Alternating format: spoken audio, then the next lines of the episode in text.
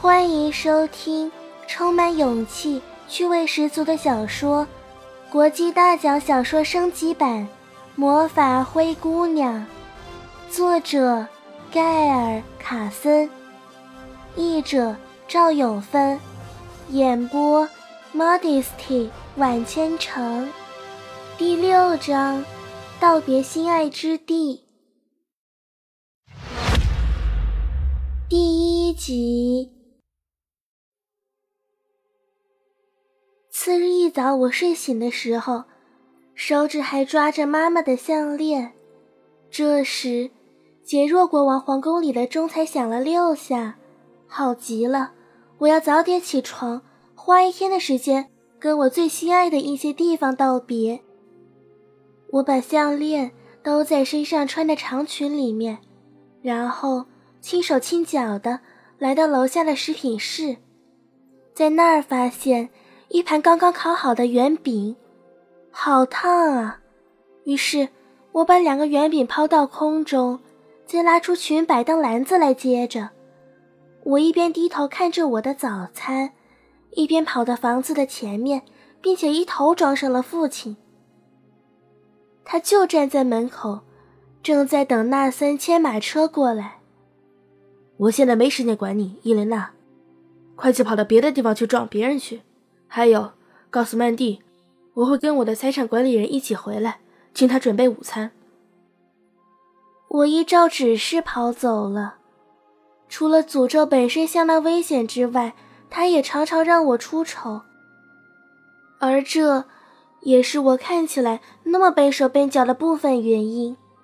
这会儿我就非得去撞个人才行。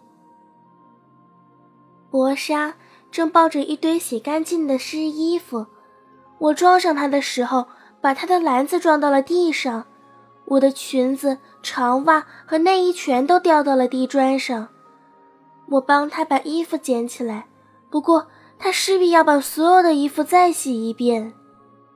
小小姐，就这么点时间，要把你所有的东西准备好，已经够难的了，可是你却让我做两次。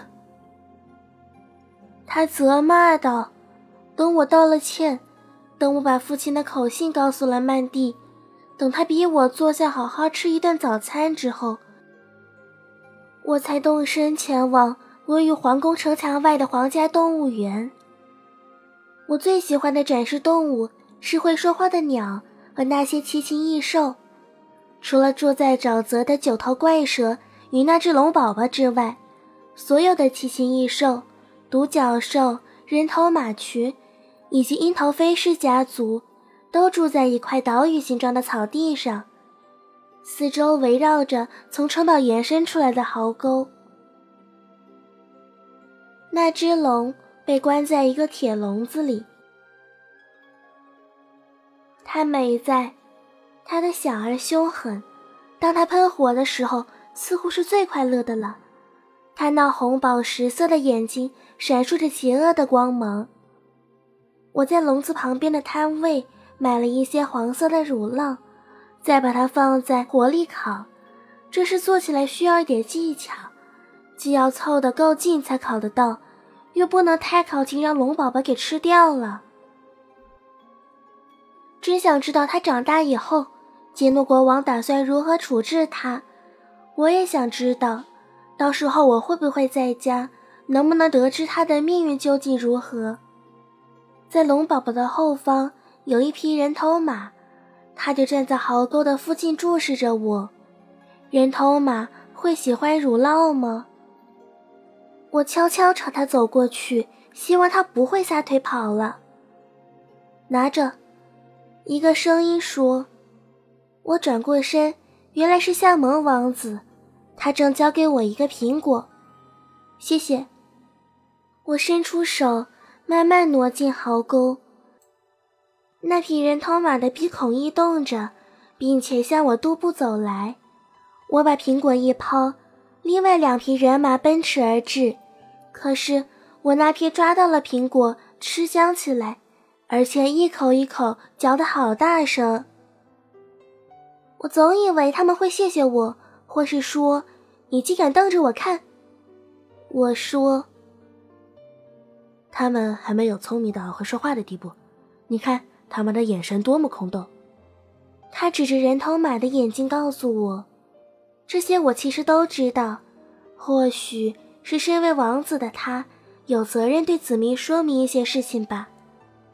就算他们会说话，我说，也想不到要说什么吧。”紧跟着是一阵沉默，然后吓笑了。这话好滑稽，你好滑稽，就跟伊莲娜小姐以前一样。这时，他似乎被打了一下。对不起，艾拉，我没有要提醒你的意思。我时常想念着他。我说，其实是大半的时间都在想他。我们沿着壕沟的边缘散步。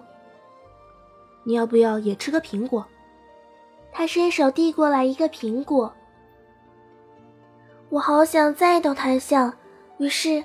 我用右脚抱着地，并且甩着头，仿佛我也有一头马鬃似的。我尽量把眼睛睁得最大，又呆又蠢地望着下，这才接过苹果。他真的笑了，然后宣布：“我喜欢你，我为你着迷。”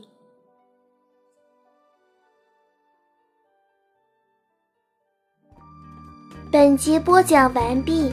感谢您的收听。如果您喜欢本节目，记得在下方评论与千城互动哦。